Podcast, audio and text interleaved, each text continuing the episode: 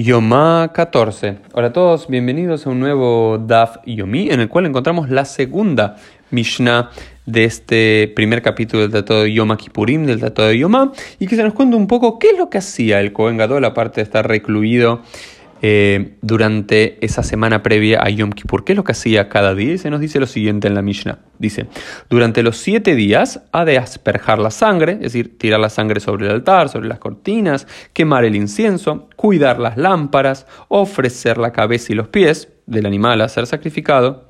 En los otros tiempos del año, si quiere ofrecer, puede hacerlo, ya que el sumo sacerdote tiene la primacía en ofrecer cualquier parte del animal y en retirarla para sí.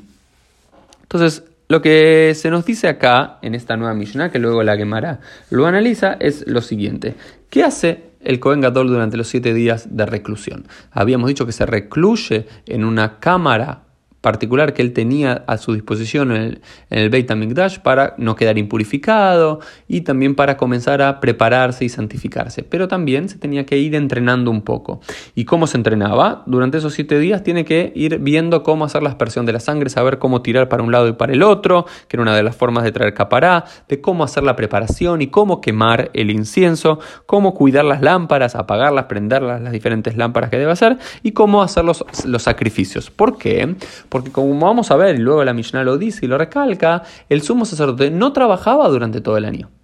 No es que el Cohen Gadol estaba acostumbrado a hacer sacrificios todos los días del año, por lo cual asperjar la sangre, eh, ofrecer los sacrificios, prender el fuego, hacer el incienso era algo de su tarea cotidiana y Yom Kippur era un día más. No, no es que el ritual de Yom Kippur es muy diferente al resto de los días del año, aunque hay algunas diferencias. ¿Cuál es el problema real? Que el Cohen Gadol, por lo menos como es retratado aquí en varias otras fuentes, no trabajaba durante todo el año.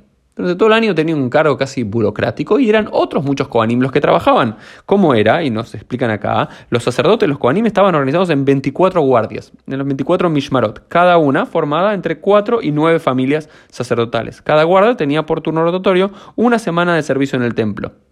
Y las suertes, el coral, decidían qué sacerdotes oficiaban en el culto. El sumo sacerdote tenía siempre el derecho de hacer el sacrificio y de reservarse la mejor parte. ¿Cómo significa esto? Que todos los sacerdotes había muchísimos sacerdotes divididos en muchas familias, eran divididos en 24 guardias. Estas guardias tenían entre 4 y 9 familias. Estas 24 guardias supuestamente tenían dos semanas al año, dos o tres dependiendo, para trabajar en el templo. Y a su vez, entre las diferentes familias se dividían qué día, el lunes, el martes, el miércoles, cada uno trabajaba en el templo para hacer todo lo que había que hacer en el templo. Limpiar las cenizas, prender las lámparas, ofrendar los sacrificios, eh, hacer la aspersión de la sangre, preparar el incienso, hacer las abluciones, todo lo hacían más o menos dos semanas en el año trabajaba el resto de los sacerdotes. En cambio, el sumo sacerdote no trabajaba nunca, excepto en Yom Kippur. Por lo cual no estaba preparado para eso y no sabía, por lo cual esta reclusión no solamente es para purificarse o para evitar impurificarse y para santificarse, sino también es para prepararse en su materia, en lo que tiene que hacer y aprender el trabajo, el oficio, recordarlo. Pero se dice que en el resto del año, como vamos a ver después, si él quería, podía tomar algo del sacrificio, comerlo o ofrendarlo, pero no estaba obligado. Y si no estaba obligado, vamos a creer que no lo hacía. Y como no lo hacía, tenía que entrenarse. Y para eso eran también estos siete días previos, como vemos aquí en la cámara. Esto fue el DAFMI, nos vemos Dios mediante en el día de mañana.